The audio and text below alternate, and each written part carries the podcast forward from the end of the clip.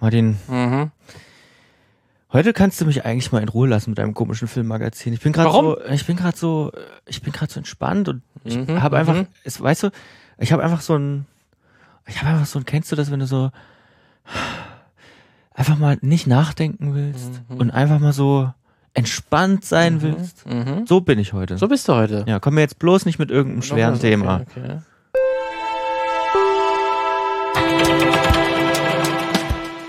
Da würde ich ja erstmal fragen, hast du irgendwelche Stoffe zu dich genommen, die du sonst eher selten zu dir nimmst, Herr Görlach? Das geht doch hier eher nicht. selten? Eher selten? Ähm, nein. Nein, Nein. mir geht's immer so. Ach so. Also, wir, das, das ist so ein bisschen der Ton für die Folge heute. Ähm, ihr braucht Heute keine lo Angst zu locker haben. leichte Folge heute. Ist immer, wir haben ja immer locker leichte Folgen, locker leichte Themen, auch gerade so in Ja. der vergangenen Folge war ja auch locker leicht einfach mal Arbeiterfilme und Arbeitskampf. Entlassungen. Und die Folge, Folge davor auch, auch Ja, super vor- locker leicht. Ah, ja. ähm, Das stimmt, das stimmt. Miss, äh, ja, weiß ich nicht. Ähm, Machtmissbrauch. Machtmissbrauch am Filmset, ähm, auch locker leicht, also gar kein Problem. Wir sind ja bekannt für locker leichte Themen. Ja, deswegen, damit seid ihr richtig. Das Filmmagazin, das Magazin für locker leichte Geschichten. Ja, Äh, rund wir- um Filme. und rund um Filme. Wir treffen uns einmal in der Woche, um über Filme zu sprechen. Mhm. Hier und da. Äh, wir, das sind einmal bin ich, der Martin. Und ich bin der Lukas. Und ja, wir haben immer Themen, wie wir äh, jetzt schon angesprochen haben, die ein bisschen in die Tiefe gehen können, äh, die ein bisschen auf dem Filmjahrzehnt, auf dem Filmgenre gucken können, die sich bestimmte Ereignisse rausnehmen, um mal auf das große Ganze zu blicken oder ins, sehr ins Detail gehen, Mhm. aber manchmal auch etwas locker leicht, ähm, etwas ähm, was ihr so nebenbei auch ein bisschen hören könnt, ein Ja. bisschen was wohl für Atmosphäre Ja, sein kann. so. Das kann ja auch mal möglich sein. Äh, wenn Versucht's gar nicht, gar nicht zu verstehen, was wir hier erzählen. Hört einfach zu, lasst über, lasst, euch einfach, treiben. lasst es durch euch durchfließen. Mm, so, viel, so viele Teaser. Ja. Ähm, und genau, und wenn ihr uns aber irgendwie auch kontaktieren wollt, wenn ihr uns selber eine Idee habt, Mensch, irgendwie, Mhm. die sind irgendwie nur, die sind eigentlich schon zu locker, die brauchen mal wieder ein hartes Thema, womit sie sich mal doch. arbeiten können. Dann schickt Schickt uns mal was, wo wir uns richtig Ja. abarbeiten können, damit wir hier nicht so locker leicht und mit unserem Mikrofon im Sessel Davonkommen. machen und davon können. Wenn ihr da selber eine Idee habt, wo ihr uns mal an die Zähne ausbeißen könnt, Mhm. dann erreicht ihr uns vor allen Dingen auf Instagram, das ist unsere So- Social Media Plattform der Wahl. Mhm. Ähm, aber natürlich auch auf unserer Webseite filmmagazin.audio gibt es äh, Kommentarmöglichkeiten und auch Mail äh, ist dort, unsere E-Mail-Adresse ist dort vermerkt. Wenn ihr die, wenn ihr die irgendwie nutzen wollt, dann nutzt das sehr gerne. Exakt. So, jetzt spannen wir euch nicht noch weiter auf die Folge, äh, auf die Folge, auf die Folter. Äh, es geht um, wie kann man das sagen? Vibe-Movies, Vibe- Vibe-Filme. Gibt's, also das ist jetzt keine, keine offizielle Genrebezeichnung, aber ähm, vielleicht, vielleicht, also es gibt ein Video, das verlinken wir natürlich auch in den Show Notes, ein Video-Essay, das hatte Martin entdeckt. Ähm, da geht es um, da, um den um das, die Diskrepanz zwischen Vibes in einem Film und dem Plot. Also der Geschichte. Also der an, an sich genau der, den Eckpunkten der Geschichte. Und ähm, es war eigentlich ein, ein großes Lied auf Vibe-Movies. Und da haben wir gedacht, Mensch, lasst uns doch mal darüber reden, wie wichtig ist denn uns und euch das Verhältnis von Vibes. Das ist echt ein blödes Wort und und Kannst du das nicht normal so aussprechen? Musst du, immer, Vibes. musst du so, immer so eine kurze Pause machen? Warte mal, ich habe ja auch noch unsere Monsterstimme habe ich auch noch auf dem Board. Vibes. Super. Das äh, trifft ja eigentlich schon ein bisschen vom Gefühl her. Ja, Genau. und genau. Und dieses äh, Video von, also Pat Patrick H. Williams heißt der YouTube-Kanal oder die Person, die auch Mhm. das Video gemacht hat.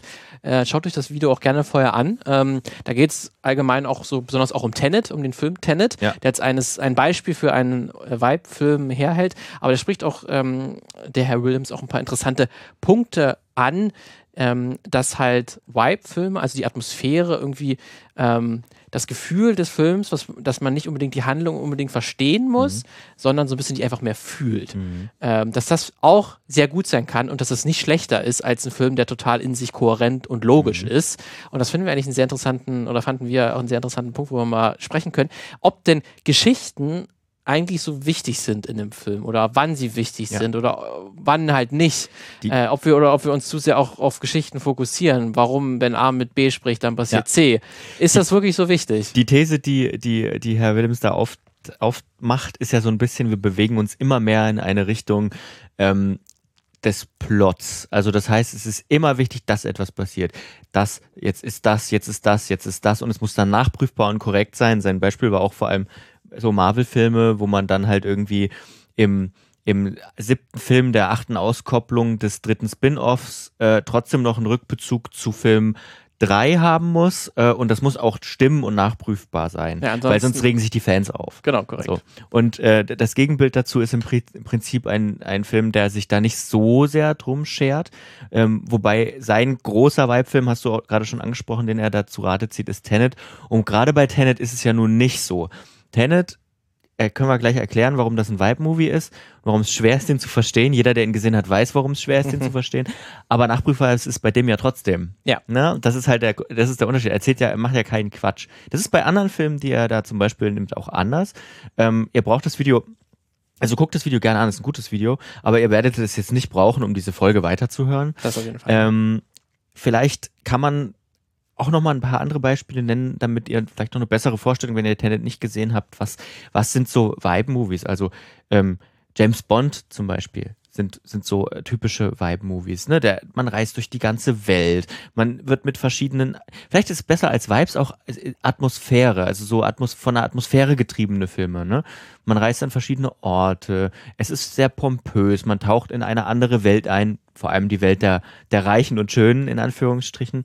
Ähm, oder äh, Mission Impossible, ne? so ein Agenten-Thriller. Das sind auch atmosphärische Movies. Äh, Vibe-Filme, atmosphärische Movies.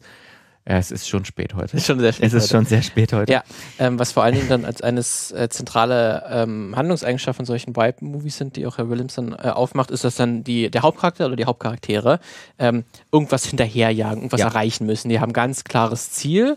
Äh, das ist dann, was man in der Filmsprache nennt man das dann auch den MacGuffin, äh, was mal Alfred Hitchcock geprägt hat. Also irgendein Objekt, was eigentlich, was für die Handlung super wichtig ist, aber für den Zuschauer eigentlich gar keine Bedeutung groß hat, weil er das, das gar nicht einschätzen kann, äh, weil er total distanziert ist. Aber er muss halt glauben, dass die Charaktere das haben wollen, das muss Ja. er verstehen. Ähm, aber was dann diese Filme halt auszeichnet, ist, dass man die Charaktere sich halt von Ort zu Ort bewegen, von Handlung zu Handlung, mit Charakter mit Charakter sprechen, um irgendwie diesem MacGuffin, diesem Objekt hinterher zu reißen. Und eigentlich ist es eigentlich egal, warum oder wie genau jetzt das genau zustatten kommt, wie sich genau das zusammensetzt, warum genau dieser MacGuffin jetzt sich in Tresor B befindet. Und um, um Tresor B zu kommen, muss man Schaltkreis C irgendwie äh, äh, beeinflussen, aber davor muss man mit Person D sprechen, weil Person D hat das und das gemacht, der hat, hat deswegen eine Verbindung zu Objekt äh, B und C, ich bin selber durcheinander gekommen. Und ähm, das ist aber gar nicht so wichtig, weil das in, die, in der Szene alleine, in den, in den Momenten für sich trotzdem funktioniert, selbst wenn man nicht genau weiß, warum ist jetzt der Charakter eigentlich dort. Ähm, und das ist dann so ein besonderes Kennzeichnungsmoment auch in den Bond-Filmen. Ja, eigentlich ist es ja egal, was die Bösewichte immer geplant haben. Also gerade die älteren Bonds äh, nochmal stärker, das ist nochmal ein sehr interessanter Punkt, auch dass dann die, die äh, aktuelleren Bonds mehr darauf bedacht sind, eine logische Geschichte zu erzählen und vor allem den, den Hauptcharakter mehr zu erklären, weil das ist auch irgendwie so ein wichtiger Punkt von Vibe-Film, dass, dass die Hauptcharaktere an sich kaum personu also sich kaum greifen lassen. Die sind einfach irgendwie Getriebene, die irgendwas erreichen wollen, weil sie etwas erreichen wollen. Das ist eigentlich ihre gesamte, ihr gesamter Charakter. Die haben keine große Backstory oder so. Also James Bond vor Daniel Craig hatte Ja. nie eine Backstory. Ja. Ähm, man wusste auch gar nicht, woher kommt er, wohin geht er. Man hat selten seine Wohnung gesehen. Äh, er hatte pro Folge eine, eine Liebschaft und die war dann in der nächsten, äh, im nächsten Film auch schon wieder weg. Mit einer kleinen Ausnahme irgendwie mit mal, ganz, aber mit ganz vielen kleinen Ausnahmen. Ja. Ähm, da ist Mi- Miami Vice ist auch so ein Beispiel, was Mhm. im Film aufgemacht wird, ähm, wo man, wo die Hauptcharaktere sich irgendwie immer auf, auf Dächern befinden, in Autos, in, in schnellen, teuren Autos, dort Ja. ganz wichtige Telefonate führen, aber man sieht ja nicht, hä, wo, wo starten die eigentlich, wo ist die Garage, wo ist dieses Auto eigentlich, wo kommt das her, auf welchen Dächern befinden die sich eigentlich ständig? Keine Ahnung, weil die sind irgendwie so außerhalb unserer eigenen Realität. Und Tenet ist auch nochmal ein perfekt- perfektes Beispiel, Ja. da hat der Haupt Hauptcharakter nicht mal einen Namen, Ja. er heißt einfach nur der Protagonist. Ja, ich hatte tatsächlich Tenet ähm, zuletzt ja mit meiner Mutti geguckt und ähm, es gibt ja diesen einen Satz, wo diese Forscherin zu dem Protagonisten sagt, ähm, also wo die, wo sie ihm eigentlich sozusagen die die die Physik, die Mechanik der Welt erklärt, ne? Also es geht ja um Zeit und und und umgekehrt laufende Zeit in Tenet und so und das erklärt sie ihm alles und dann sagt sie einen Satz, wo ich dann zu meiner Mutti gesagt habe, das ist eigentlich der ganze Satz des Filmes und sie sagt, don't try to understand it, feel it. Also und genau so nicht zu verstehen, fühl es einfach. Ja, und wenn man Tenet zum ersten Mal guckt, sollte man auch genau das tun. Einfach den Film angucken, genießen. Ich habe das beim ersten Mal auch falsch gemacht, weil ich war schon immer so, ich wollte es ne, und und ähm, und und und Christopher Nolan ist ja auch einer, der macht das schon länger. Ich glaube, der experimentiert schon länger mit diesem, wie weit kann ich es treiben?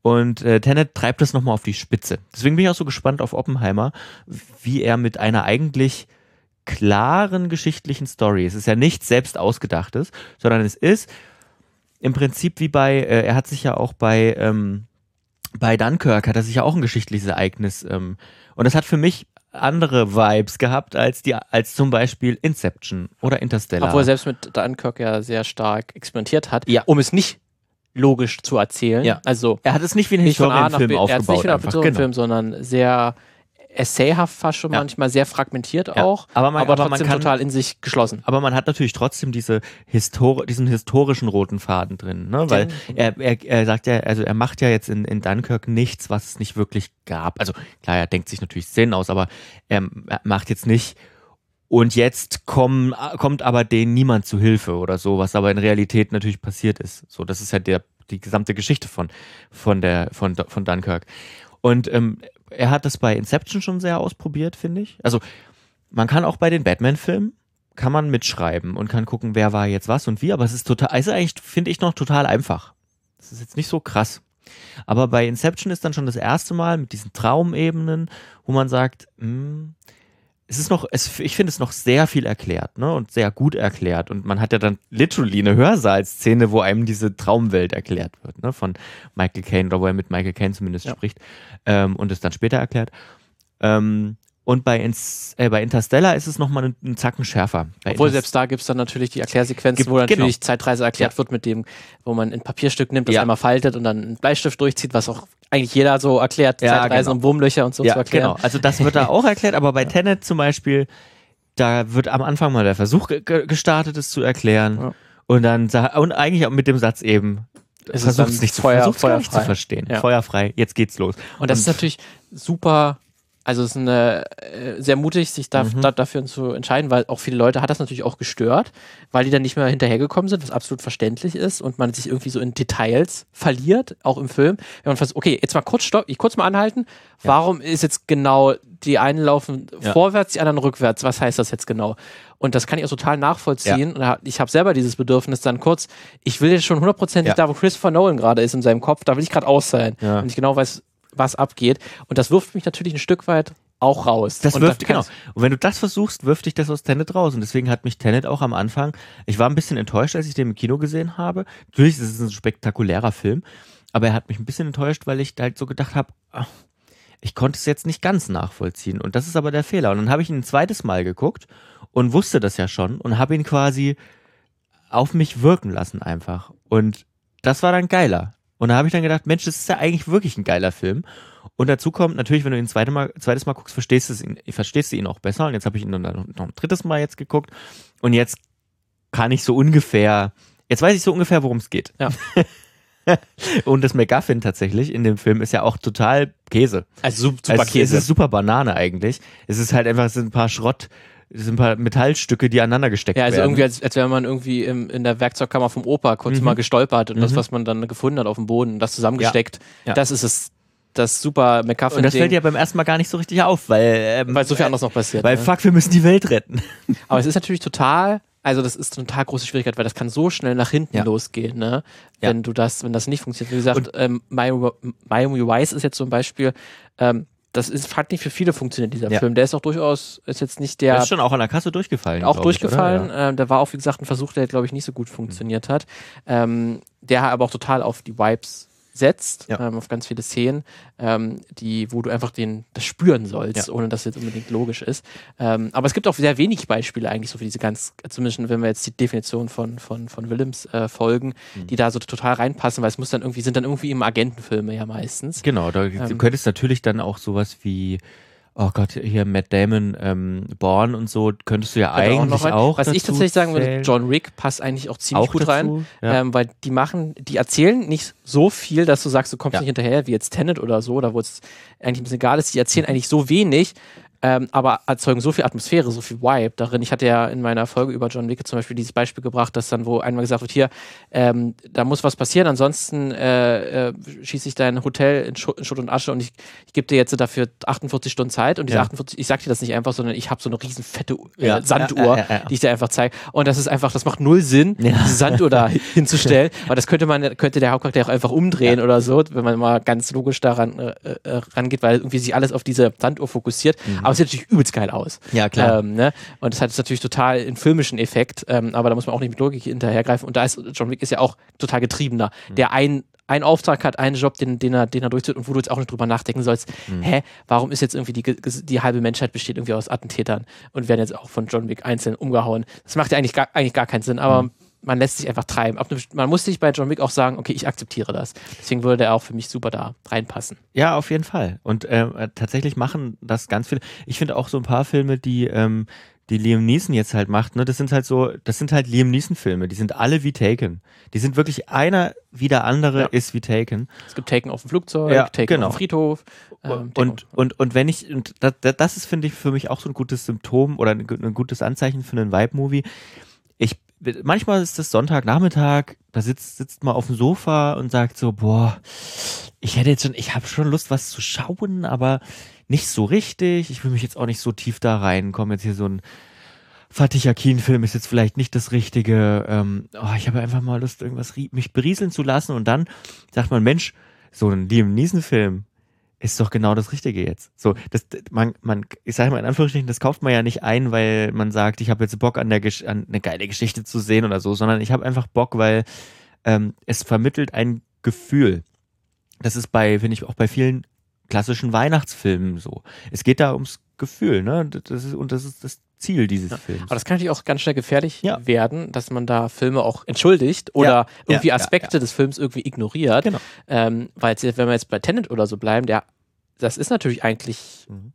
eigentlich relativ logisch, wenn man es versucht mit einem äh, Vorschlaghammer dann endlich mal zu verstehen, Mhm. was da abgeht. Das, das macht ja auch eigentlich äh, alles Sinn, wenn man der Logik des Films folgt. Und Tenet erzählt natürlich auch eine, oder kann man darauf interpretieren, eine Metapher auf die Klimakrise, dass dann die Zukunft auf die Vergangenheit Einfluss hat und dass Ja. uns die Zukunft bereits Einfluss auf die, auf die Gegenwart hat Mhm. und sozusagen angreift. Und das wird sozusagen durch das Mittel der Zeitreise und der Zeitreise, die quasi rückwärts läuft, ähm, symbolisiert. Ja. Und wenn du jetzt einfach sagst, ich wipe einfach mit dem Film mit und genieße die ganzen geilen Actionsequenzen und die, den, den, den Sound und alles drum und dran, dann kann dir das natürlich auch ein bisschen flöten gehen oder sagst, damit Ja. will ich mich gar nicht erst beschäftigen, weil ich will mich berieseln lassen. Und das ist ja auch ein bisschen schade, weil man sollte ja schon Filme als Ganzes wahrnehmen. Aber zu dem Ganzen gehört eben auch der Vibe mit Ja. dazu. Deswegen Und- ist es super. Genau, ja, absolut. Also es ist super essentiell, weil man darf das daraufhin nicht vergessen. Ich habe jetzt äh, zuletzt ein paar Filme aus den 80ern geguckt, einfach weil ich Lust hatte.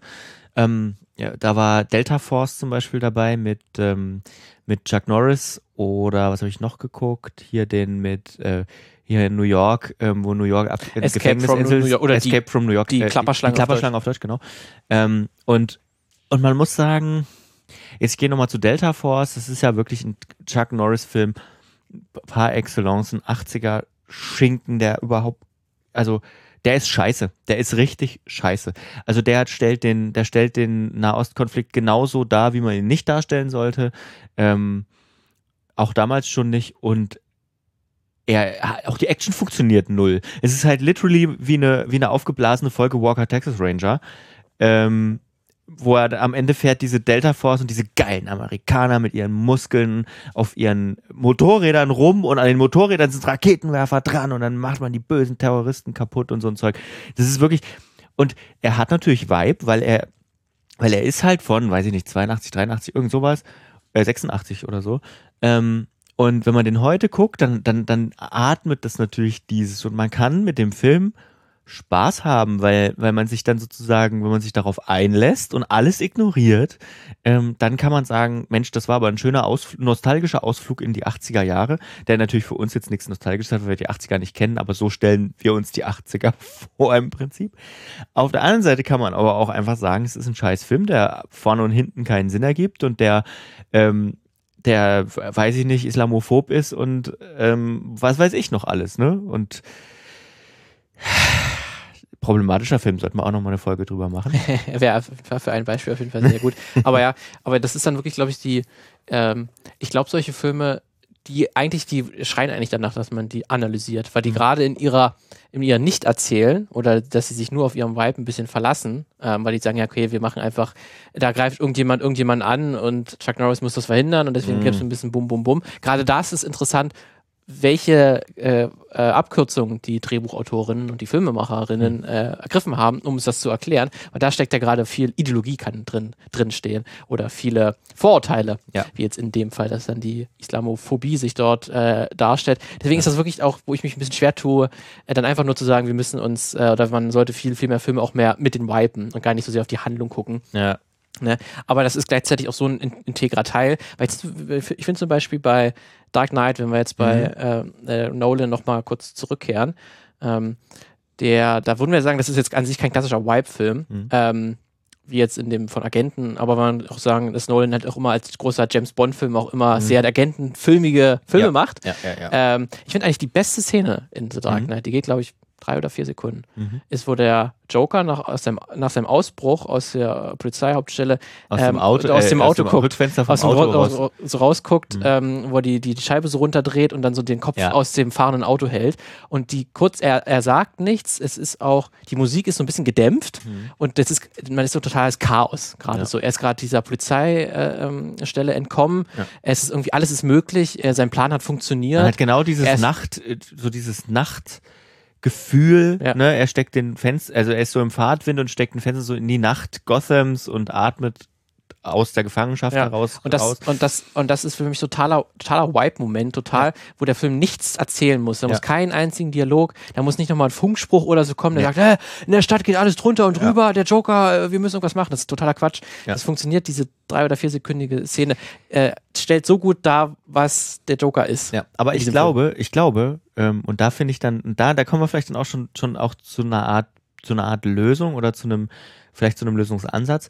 Ähm, diese Szene funktioniert besonders gut. Ich will nicht sagen, die funktioniert nur so, aber die funktioniert besonders gut, weil der wichtigste Plotmoment ganz kurz vorher passiert ist. Wo halt der Dialog, der erste Dialog zwischen den beiden passiert ist und quasi Sozusagen, genau. Also Ja. er funktioniert ja nur in der Einbettung ähm, dieser, dieser Momente, sag ich mal. Ja, Ne? dass man vorher natürlich ganz klar die, die, die Stakes hat man Ja. gezeigt, dass man hat ja einmal die Ja. Person Batman, die da mit dem Joker das erste Mal in diesem äh, Polizeistelle halt spricht Ja. ähm, und da sich halt dann der zentrale Konflikt Ja. natürlich total ausspielt. und der ähm, und der ich sage mal der beziehungsweise der wichtigste äh, ich weiß jetzt nicht mehr ob er kurz davor oder kurz danach war ich meine eigentlich mit dem wichtigsten Plotmoment äh, der ist eigentlich ich kann ja sagen der Film ist ja über zehn Jahre alt die kann man glaube ich jetzt mal spoilern also hört kurz weg wenn ihr Dark Knight noch nicht gesehen habt ähm, was schon eine Schande an sich ist ähm, äh, sie, wenn sie stirbt einfach Das passiert danach erst, ja. ja, aber trotzdem, das ist, das ist sozusagen der, das ist der wichtigste Plot-Moment, kann man, glaube ich, sagen, im ganzen Film, weil der ist, äh, ist auch, heißt ja nicht umsonst, das ist der mittlere, also das ist nicht umsonst der Mittelpunkt des Films. Ab da, also es gibt ja so ein, weiß nicht, ob ihr das, ähm, ob ihr das euch schon mal beschäftigt habt mit der Drei-Akt- oder Fünf-Akt-Struktur äh, und der Abfolge von, ähm, von, von Punkten. Geschichten sind ja nicht immer gleich aufgebaut, aber es gibt ein Grundkonzept und dem oder, oder wie wir im Westen Geschichten erzählen und, und ähm, viele, vor allem so Actionfilme, folgen auch zumindest in Teilen diesem Grundkonzept, brechen das natürlich auch teilweise, aber da gibt es verschiedene Plotpoints, wann ungefähr muss was passieren, was muss vor etwas passieren, was muss nach etwas passieren und so. Und bei vielen solchen Filmen ist der Mittelpunkt immer der Punkt, ähm, wo man erst so richtig begreift, da will der Film hin. Und das ist im Prinzip bei The Dark Knight ist das der Tod von Rachel. von Rachel. Ähm, und gleichzeitig braucht man den, der, der vibet nicht, der Moment. Ich meine, da explodiert was und man kriegt dann nur so mit, dass sie stirbt im Prinzip. Aber ähm, es macht, es gibt dem ja trotzdem emotionale Tiefe. Also was ich damit sagen will, sowohl so ein Vibe-Moment als auch so ein Plot-Moment können natürlich der Story unglaublich viel beitragen. Also ich würde diese Trennung, und die finde ich, macht ähm, Patrick Williams in seinem Video so ein kleines bisschen zwischen Plot und Story, ähm, indem er sagt, Story ist mehr als nur Plot. Klar, Story ist mehr als nur Plot. Aber Story ist auch mehr als nur Vibe. Story ist, finde ich, das Konglomerat aus Plot und Vibe zusammen irgendwie. Äh, weißt auf du? jeden Fall, ja. Aber das ist dann, das macht es gerade so schwierig, weil das lässt Ja. sich dann irgendwie nicht so auf ein Patentrezept irgendwie Mhm. herunterbrechen, äh, wann es funktioniert und wann nicht und worauf man genau achten muss, weil das Ja. ist auch super subjektiv, ne? Und gerade halt ähm, ähm, Vibe-Momente oder äh, atmosphärische Momente oder wo die Kamera einfach nur die Kamera sein darf und Mhm. kurz mal die, die Charaktere nicht gerade im Dialog genau erzählen, was sie denken, damit Ja. der Zuschauer weiß, was er denkt. Was wir, was wir in Deutschland ja oft vorgeworfen bekommen, ja. sag ich mal, oder uns selber vorwerfen. Da kann ja auch jeder selber hinein interpretieren, was jetzt in dieser Szene genau abgeht, warum jetzt der Joker genau aus dem Fenster so lehnt, was, was er jetzt gerade denkt. Ja. Das wird uns nicht gesagt. Ja. Das können wir nur ähm, vermuten. Ähm, aber gerade das macht es ja dann auch so interessant. Ja. Ähm, deswegen ist dann auch dieser, aber was, wo ich ihm auch wieder zustimmen muss, ist auf jeden Fall, dass man schon eine Tendenz hat, oder wir die Tendenz haben, Ja. zu sehr auf Plots zu gucken und uns dann irgendwie in Plotholes zu agieren, Mhm. indem wir dann irgendwie nachweisen wollen, hier hat der Film aber irgendwas nicht richtig er- erklärt und so. Wir haben, waren da auch selber sicherlich, ähm, die, die Falle sind wir schon öfters sicherlich Total. Ich, ich sage ja auch ganz getappt. oft, für mich das Wichtigste ist dann bei, bei Science-Fiction-Filmen und so sage ich immer Plausibilität Genau. und da bist du natürlich genau da mit drin. Ja, ne? aber du kannst doch einfach mal, genieß doch einfach Ja, mal, dass du jetzt eine krasse nee, Science-Fiction-Szene siehst. wow, Odyssee im Weltraum. Ja, genau. Ja, Das 2001, das Ja. ist das ist ein Vibe-Movie für mich. Mhm. Was ich von dem Film Ja. halte, das habe ich schon des Öfteren hier an der Stelle gesagt, das wiederhole ich jetzt nicht. Dafür Ja. habe ich auch schon habe ich auch schon Hass, Hass böse Kommentare im Netz geerntet dafür, aber ähm, ja, der Vibe für mich dann ein bisschen Ja, zu der sagt sehr. sich natürlich ab einem bestimmten Punkt, okay, jetzt ähm, versteh man nicht, also du musst jetzt nicht sofort verstehen, was Mhm. das heißt, aber nimm es erstmal mit. Nimm mal die Bilder, die Emotionen, die Musik, nimm und die vor mit. allem nimm das nimm das jetzt lange mit. Und das ist lange mit. äh, da passt nämlich auch gut rein, weil ich würde auch sagen, eine Serie, die da auch total reinkommt, oder zwei Serien, über die Ja. ich auch schon häufiger gesprochen habe, Better Call Saul und Breaking Bad, Mhm. für mich auch ganz häufig in ganz vielen Szenen ähm, sagen, okay, jetzt ist das Drehbuch gar, gar nicht ganz so wichtig, sondern du musst jetzt mal mitgehen. Es Mhm. gibt jetzt in, in Better Call Saul zum Beispiel, ich glaube, müsste in der dritten Staffel gewesen sein, da ist ein Charakter, ähm, der vermutet, dass er, dass in seinem Auto ist eine, äh, ist eine, ist eine Wanze. Er wird irgendwie über, Ja. überwacht und er will diese Wanze im Auto finden. Also, und das könnte man jetzt im Prinzip in 20 Sekunden erzählen. Er, am Ende, er findet sie nicht. Ja. Das ist das Ergebnis. So, und dann könnte man einfach kurze Montageszene, er guckt dort, er guckt unter dem Sitz, er guckt in dem Reifen, er guckt nochmal irgendwie äh, äh, in der Trinkflasche, die irgendwie im, Ja. im, im Auto ist, guckt da rein, er findet es nicht so. Aber wa was macht Better Call Saul? Ich glaube, die geht fünf Minuten, diese Szene, gefühlt 15, ähm, wo er wirklich jedes kleinste Detail, alles aufschraubt, die Kamera überall ist, ähm, was, was die äh, äh, Filmemacher äh, von Breaking Bad und, und Better Call Saul ganz häufig machen, ist, dass auch wenn man, wenn man in den Briefkasten greift oder in ein Loch irgendwas ist, dass dann die Kamera im Loch ist und man Mhm. quasi sieht, wie reingegriffen wird. Das machen sie auch in dieser Szene ganz, ganz, ganz häufig. Mhm. Ähm, und dies ganz viele richtig kreative Kameraeinstellungen, um zu, um zu zeigen, dieser Charakter sucht im Auto nach dieser Wanze, findet sie nicht. Ja. Ähm, und das ist so total, das, total, das könnte man super rausstreichen. Das wäre Mhm. total unnötig. Es, es ist eigentlich total unnötig. Ja. Aber es transportiert total den Vibe und das, dieses Gefühl auch des Haupt dieses Charakters gerade, dass Ja. er es nicht findet, dass er alles sucht, dass es kommt, dass er nimmt am Ende, das hat er das komplette Auto auseinandergenommen, äh, um, um, um diese Wanze zu finden. Mhm. Ja. Und weißt du, woran ich daran, wo, woran ich auch gerade denken musste? Ähm, ähm, an, an, Hayao Miyazaki natürlich, ne, weil das sind auch Filme, die natürlich unglaublich viben, Ja. ähm, wobei die, die natürlich den Vorteil haben, sie müssen ja auch keinen physikalischen Sinn ergeben, weil da ist ja viel, spielt ja viel Zauberei und die muss ja auch nicht unbedingt Magie, erklärbar sein. Magie. Magie ist ein gutes Wort, ja, ist das richtige Wort. Ähm, aber auch so die äh, Werke von Makoto Shinkai jetzt die aktuellen, ne, Your Name und so, da, da kann man auch was verstehen. Und dann, wenn man aber bei dem Film rangeht und auch am Anfang, wie, wie war das jetzt mit dem Meteoriteneinschlag? Das habe ich jetzt nicht so ganz Äh, verstanden. hast du den neueren schon jetzt gesehen? Ich habe Suzume noch nicht noch gesehen. nicht gesehen. Nee. Weil das gibt es genau diesen Moment. Mhm. Also am Ende des Films habe hab ich mir dann so gedacht, Mhm. da haben, hat er halt am Anfang äh, des Films ist halt ein, hatte ich einen Charakter für was entschieden. Ja. Aber das habe ich jetzt irgendwie, wenn jetzt am Ende des Films das hat überhaupt keinen Sinn gemacht. Mhm. Wenn er einfach das nicht gemacht hätte, dann wäre der ganze Film in sich zusammengebrochen Ja. eigentlich. Das macht eigentlich, könnte man sagen, ist ein Plothole, Mhm. weil das macht aus, aus der Motivation dieser Figur nicht, gar nicht so viel Sinn, sich, sich so zu entscheiden. Dann wäre, aber dieser gesamte Film wäre nicht so passiert.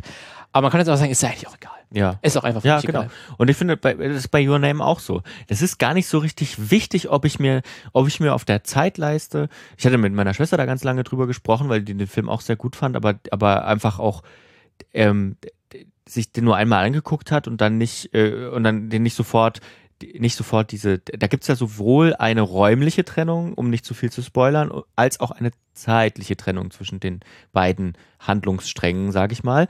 Und das aufzudröseln ist schwierig. Und das ähm, ist ihr nicht sofort gelungen, ist mir beim ersten Mal auch nicht gelungen. Und ähm, da darf man sich gar nicht so lange dran aufhalten, weil darum geht es nicht. Darum geht es nicht und darum geht es auch nicht bei, bei keiner Szene äh, in diesem Film geht es darum, sondern es geht darum, dass man das fühlt. Und das tut man bei, bei Your Name sehr, bei Weathering With You versucht das auch, das hat es nicht ganz so gut gelungen. Äh, so Summe kenne ich, wie gesagt, noch nicht. Aber auch zum Beispiel für mich, auch ähm, im Anime-Serienbereich, ähm, ist Demon Slayer dafür ein super Beispiel. Den habe ich ja immer, den nehme ich ja immer als das Beispiel und jetzt läuft ja gerade, aktuell läuft ja gerade die, die, die dritte Staffel. Ähm, und es, es geht grandios weiter. Und weil sie die richtige Entscheidung getroffen haben, und das ist für mich ein ganz großer Unterschied zu Attack on Titan, äh, wo ich ja, da habe ich auch schon eine Folge dazu gemacht, könnt ihr reinhören. Ähm, wir haben auch schon öfter drüber gesprochen, warum das alles nicht so gut gelaufen ist bei Attack on Titan und ich hoffe, dass ihnen das bei Demon Slayer nicht aus Geldgründen auch passiert. Ähm, bei Attack on Titan haben sie die Vibes aus dem Auge verloren. Natürlich, die Grund, Grundstory hat einen ganz großen Plot, tatsächlich ein, ein Plot, eine Plotentscheidung wurde getroffen, die scheiße war, muss ich einfach mal so sagen. Und dann, ähm, erst fand ich die geil, weil sie so überraschend kommt und so unerwartet und dann war sie nur noch scheiße. Sie hat die Serie zum, die Serie ist am größten, am besten vor dieser Plotentscheidung. Oder kurz, ganz kurz ganz, nach, dem, na, nach dem Twist vielleicht auch. Nee, Nee? nee, nee, nee. Also ganz kurz davor. Ganz kurz davor, okay. Und wenn, du, gesagt, ihn, wenn du ihn erlebst, bist du gespannt, wie es weitergeht mhm. und dann siehst du, wie es weitergeht und dann ist es scheiße. Achso.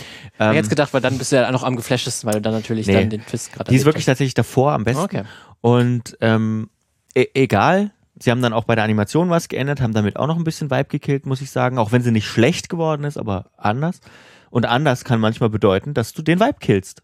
So. Und bei Demon Slayer ist es bis jetzt nicht so gewesen. Sie sind da sehr stringent. Ähm, und ich hoffe, die Geschichte ist ja abgeschlossen, was ich auch schon sehr gut finde. Ähm, und theoretisch haben wir, glaube ich, jetzt noch, also noch mal so viel vor uns. Also wir müssten ungefähr in der Mitte sein. Erschlagt mich nicht, wenn das nicht stimmt. Ähm, ich hoffe, sie ziehen das bis zum Ende durch. Mit demselben Studio, mit derselben Qualität, mit dem gleichen Team, mit demselben Gefühl für Momente, weil davon lebt das. Es lebt von, der, von dieser Mischung aus, ähm, aus Wechsel zwischen Action und Humor und ein bisschen Plot, weil ganz ehrlich, äh, man erzählt in diesen Staffeln meistens so drei Folgen lang einen Kampf oder vier Folgen. Also tatsächlich, wenn man sich mal die erzählte Zeit anguckt, dann hast du ganz oft ähm, dann hat, also äh, erzählte Zeit versus Erzählzeit ist ja ein großer Unterschied. Ähm, die erzählte Zeit ist, ist die Zeit, die in der Geschichte vergeht und die Erzählzeit ist die, die man braucht. Und, um dahin zu kommen. Um, genau. Und ähm, wenn du jetzt sagst, drei Monate sind vergangen, dann ist die ähm, er erzählte Zeit quasi drei Monate und die Erzählzeit 0,1 Sekunde oder so. Ähm, und so ist es bei jeder, der mal Dragon Ball Filler Episoden geguckt hat, der weiß genau, dass ein Kampf auch einfach mal acht Folgen dauern kann äh, und, und die echte Zeit, also die, die, die, die ähm, erzählte Zeit ist eigentlich nur 15 Sekunden lang. Und das macht, ähm, macht Demon Slayer auch total geil. Also du hast teilweise drei Folgen für einen Kampf, der zwei Stunden oder eine Stunde dauert oder so, aber macht das mit so einem unglaublichen, mit einer unglaublichen Atmosphäre äh, und, und Animationsgüte, dass es gut wirkt. Du hast ja gerade Filler gesagt, deswegen ja. auch ein ganz gutes Stichwort. Filler. Das ja. fasst nämlich auch äh, gut rein, was auch im Video äh, erwähnt wird, mhm. weil dann die Tendenz ist, irgendwie alles Filler zu benennen, was nicht sofort der Geschichte ja. zugute tut. Ähm, man könnte sich auch fragen, sind nicht eigentlich auch wirkliche Filler-Folgen im Anime, die wirklich das, diesen Begriff überhaupt geschaffen haben, wo also die äh, Filmemacher oder die Animatoren und mhm. Animationsstudio einfach noch Zeit braucht, bis der Manga hinterherkommt mhm. und dass er so, sich so, so, sozusagen mit Nichtigkeiten aufhält. Mhm ähm, damit halt äh, Zeit ist, damit dann der Hauptplot wieder mhm. äh, vorangeht. Aber ist das eigentlich so wichtig? Weil wenn, wenn die Filler können ja auch so gut sein oder die bringen, die kondensieren genau das Gefühl der Serie auf einzelne Folgen. Nein. Warum nicht?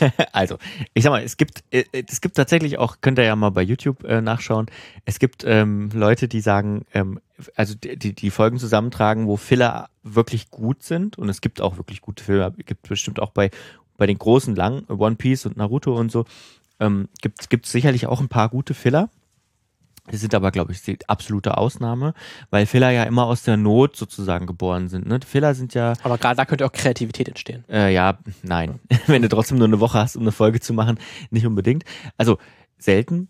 Ähm, wer, wer, die, wer sich ein paar Naruto-Filler angeguckt hat, ich habe ja, ich hab ja das große, äh, ich habe ja mal die, das große Glück gehabt, mal irgendwann genug Zeit zu haben, 500 Folgen Naruto zu gucken. Ähm, die Filler sind, also es, man merkt es richtig doll, man merkt es richtig doll, wenn du plötzlich in einer Filler-Episode drin bist und denkst so, holy moly, das ist wirklich ein anderes Gefühl.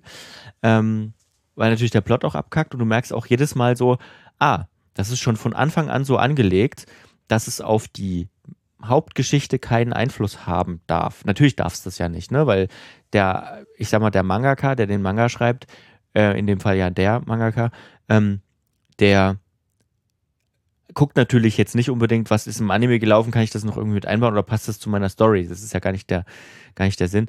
Und ähm, deswegen selten, würde ich sagen. Deswegen gefällt mir jetzt gerade tatsächlich der, der, das, was Animes ähm, jetzt tun. Es gibt ja natürlich immer noch ganz große parallel laufende, ähm, es kommt ein Manga und dann ein Anime und weiter und so weiter ähm, raus, aber das hat ein bisschen abgenommen. Also es ist jetzt tatsächlich ja eher so ein saisonales Geschäft und dann hast du Demon Slayer, wie gesagt, wir mussten jetzt waren es zwei Jahre schon warten oder nicht, nicht ganz zwei Jahre, aber man muss länger warten, bis die dann, ähm, bis eine neue Staffel kommt und dann sind das zwölf Folgen und dann dauert es wieder lange. Wie gesagt, ähm, Demon Slayer ist ja schon durch.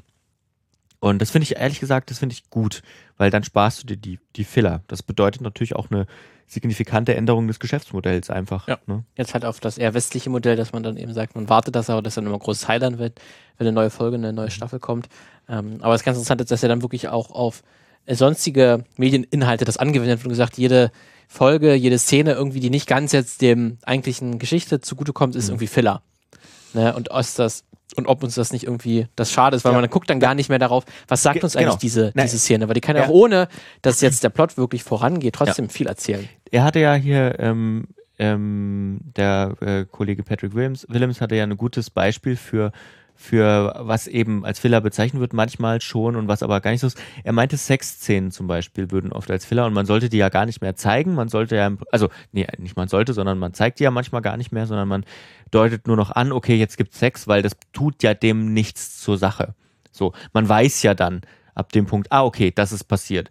Und ähm, das hat sicherlich noch andere Gründe, weil man den, weiß nicht, die ganz Konservativen nicht verschrecken will. Die Lustfeindlichkeit so. in unserer Gesellschaft ja. wird hier dargestellt. Ähm, aber natürlich äh, ist es eigentlich, kann es auch eine Szene sein, die natürlich extrem viel zu der Atmosphäre ja. beiträgt. Ne? Und auf, äh, extrem viel über die Charaktere vor allen Dingen äh, erzählt. Ja. Also eigentlich fast jede Sex, also ich würde fast, würde mal den, den Take machen, eigentlich fast jede Sexszene in dem Film. Mhm. Erzählt sehr viel über die Charaktere, wie die äh, funktionieren. Ein Beispiel jetzt äh, House of Gucci mhm. aus dem vorletzten Jahr mhm. von Ridley Scott, wo es um die Gucci, Gucci-Familie geht, mhm. äh, auch nach einem wahren Fall, wo dann halt die äh, äh, Freundin vom geliebten Sohn der Gucci-Familie, der dann irgendwann das Imperium auch übernimmt, mhm. äh, halt die erzählt wird, weil die hat eine recht interessante Lebensgeschichte hinter sich.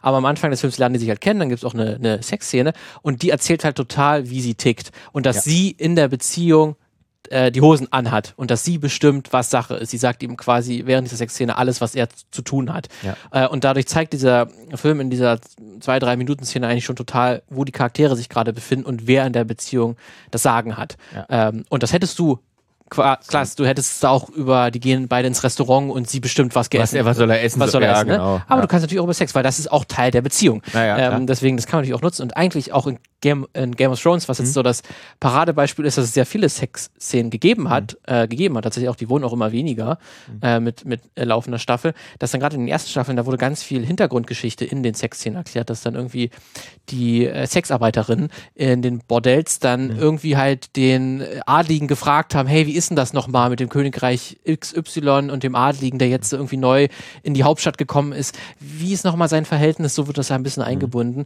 während die sich gerade nackt ausziehen oder so so kannst du natürlich das auch ein bisschen verbinden, dass gleichzeitig die Schauwerte irgendwie da sind. Das kann man natürlich auch problematisieren, wenn das immer nur der, Weib der männliche Blick auf den weiblichen Körper ist. Ähm, aber grundsätzlich wird da natürlich dann so Lore-Geschichten und eigentlich was langweilig ist, wird ein bisschen aufregender gemacht. Mhm. Ähm, und da können natürlich Sexszenen bieten sich da total dafür an. Ja. Weil, das, die, weil die sind natürlich irgendwie aufregend, besonders. Ja. Äh, und da kann man auch ganz viel Geschichte mit erzählen. Ja. Ähm, ich ich, ich habe auch ein, vielleicht um, um nochmal das Medium zu wechseln, weil, weil das ist ja eigentlich egal, ob wir jetzt über Filme, über Games oder über sonst was sprechen. Das gibt es ja überall, den, ja. Den, den Unterschied zwischen, äh, zwischen Atmosphäre und Plot im Prinzip. Ja. Ähm, und äh, ich finde bei Hörspielen finde ich das immer besonders gut, weil warum sollte man, sollte man denn ein, eine Sexszene in einem Hörspiel äh, drin haben. Das ergibt doch gar keinen Sinn. Doch, gibt es natürlich. Gibt es natürlich. Ähm, und, und auch andere Sachen. Ne? Wie, wie erzeuge ich denn Atmosphäre? Ich erzeuge natürlich einem Hörspiel anders Atmosphäre als in einem, ähm, als in einem Film. Aber Ähm, ich kann es genauso gut, ich kann, also ich kann es genauso steuern mit solchen Sachen. Ich kann genauso Charakter erzählen, indem ich eine Atmosphäre erzeuge oder indem ich vielleicht was, ein, eine Atmos, ein Atmo, das heißt ja wirklich Atmosphäre tatsächlich, der Sound sozusagen, wenn man jetzt äh, ähm, auf einer Straße steht, die viel befahren ist, dann ist das meine Atmo, das ist die Abkürzung. Ähm, wenn man die etwas länger stehen lässt beispielsweise oder, oder Musik trägt bei Hörspielen ja ganz viel, ähm, ganz viel dazu bei. Ähm, sonst wäre, wenn man, wenn man, wenn man sagen würde, naja, äh, das, das mit dem Bild und so, ne, das ist ja schon so wichtig, dann, dann würde das ja bedeuten, okay, dann sind Hörspiele ja nur noch Aneinanderreihung von Plotpoints. Und das sind sie ja natürlich auch nicht. Ja. Und deswegen, und genau so sind Filme ja auch nicht nur eine Aneinanderreihung von, es passiert das, es passiert das, es passiert das, es passiert das. Ja, deswegen äh, gerade äh, Hörspiele sind auch da ganz interessant, ne? weil mhm. da müssen natürlich die, da hast du halt nicht den Luxus ähm, zu zeigen, wenn der Ermittler die Mordwaffe aufhebt ja. und dann so ein bisschen komisch guckt und dann irgendwie irgendwas macht ja gar, gar, gar, keinen Sinn. Das kannst du in einem, in einem Film kannst du das ja zeigen. Ja. In einem Hörspiel musst du ja irgendwie sagen, dass ja. der Hauptcharakter ausspricht, hä, das ist aber komisch ja. und ich habe hier gerade die Waffe aufgehoben. Und soll ich dir sagen, was dann oft nicht passiert? Also ich sag mal, in guten Hörspielen, äh, oder was heißt in guten, das will ich ja gar nicht mal so sagen, ne? Ähm, es gibt ja, es gibt in Deutschland eine ganz große, einen ganz großen Unterschied, also so nehme ich den wahr, einen ganz großen Unterschied zwischen öffentlich-rechtlichen Hörspielen und privaten Hörspielen. Private sind natürlich sehr auf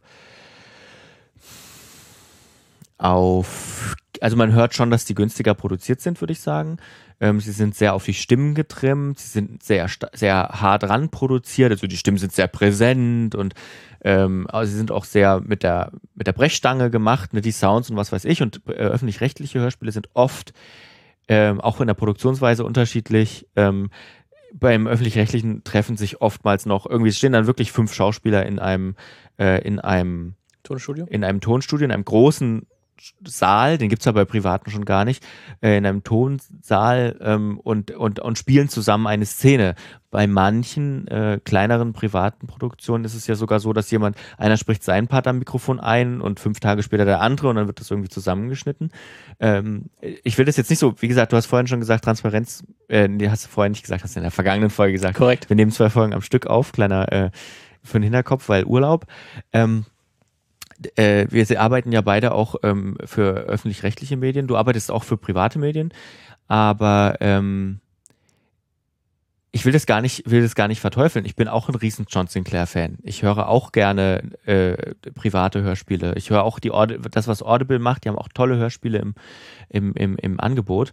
Äh, es ist anders. Und ähm, das macht was mit, mit, mit, mit diesem Hörspiel. Und ich würde fast sagen, ähm, die, die öffentlich-rechtlichen sind viel, viel, also sind oft atmosphärischer, ähm, weil in den privaten wird viel mehr gesagt, wird viel mehr beschrieben. Und bei den öffentlich-rechtlichen tatsächlich nicht. Dafür sind die oftmals, wirken manchmal ein bisschen azi-fazi. So. Also, ähm, das ist spannend. Das ist ein spannendes, ein spannender Unterschied. Ähm, und da, da, daran kann man auch ähm, nochmal guten Unterschied sehen zwischen Plot und, und, und Atmosphäre. Ne? Ja.